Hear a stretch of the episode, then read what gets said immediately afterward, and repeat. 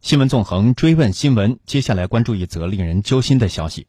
截至今天，四川女大学生黄某某已经失联二十一天了。七月七号，黄某某抵达青海格尔木市，当天呢曾用微信跟同学联系，此后失去音信。而与此同时，不论是警方通过技术手段查找的结果，还是媒体不断传来的消息，都显示黄某某在失联之后仍然在移动。但是截至目前，多方寻找仍然没有结果。马上连线持续关注此事的总台央广记者常亚飞。常亚飞给我们介绍一下，从黄某某二十一天之前抵达格尔木到他失联都发生了什么？给我们梳理一下。好的，主持人。如果用一句话概括的话，这是一个在江苏就读的四川籍学生在青海境内一条归西藏管理的道路上失联的事件。截至今天，已经二十一天了。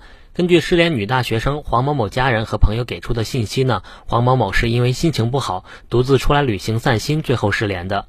我们先来回顾一下黄某某失踪的时间线。综合目前已有的警方通报来看，失联人员黄某某七月五号从江苏南京出发，乘坐 Z 幺六四号火车，七月七号凌晨四点到达青海格尔木市。在到达后，他逛了几个景点，在七号当天的十一点到达不动泉，下午三点到达清水河，直到七月九号晚六点左右呢，在清水。水河关机了。在七月十号早上九点，青海格尔木市公安局治安支队呢，通过格尔木市自然资源局确定了黄某某失联经纬度准确位置为青海玉树州曲麻莱县索南达杰保护站的清水河西南区域。七月十二号的下午呢，江苏江宁警方和黄某某家人一同到达了青海的索南达杰保护站，但经过查找询问呢，保护站的民警称没有发现黄某某。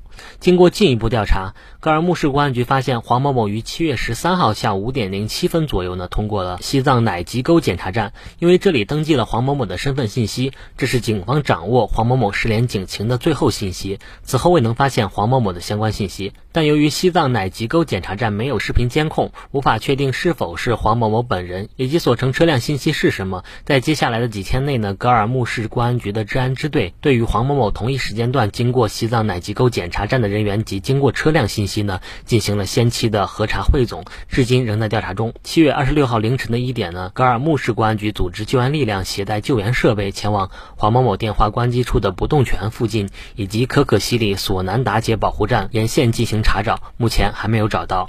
最新的情况呢就是这样，主持人。嗯，在多条消息当中呢，我们注意到有一条说二十三号的时候黄某某曾经出现在西藏昌都，那目前有没有官方的说法呢？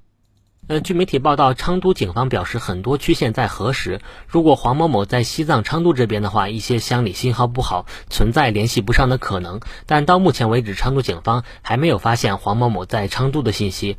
同时呢，蓝天救援队的西藏机动队队长赵队长此前在接受媒体采访时表示呢，他们向西藏所在辖区的关卡发了协查函，目前还没有收到有关黄某某的信息。因为如果要经过西藏的关卡，必须刷身份证，而黄某某目前还没有在。在西藏刷过他的身份证，所以对于黄某某是否在西藏昌都，目前还没有确切的官方信息以及官方的正式通报。嗯，大家都知道啊，青藏公路格尔木段的沿线呢，主要是戈壁滩、草地、山地，常有狼和野牦牛出没。据说很多当地人都不敢独自出现在这种情况下。那么黄某某独自出游，怎么看待他这个行为？他算不算是一个负责任的旅行者呢？对于这种户外旅行的行为呢，我采访了一位旅游行业的从业者阿瑟，同时也是一位游历过两百多个国家和地区的旅行家。他告诉我，外出旅行，尤其是野外出游，最重要的就是不要一个人出去。此外，他还说了旅行或者旅游需要注意的四个安全和他自己总结的八字真言，一起来听听看。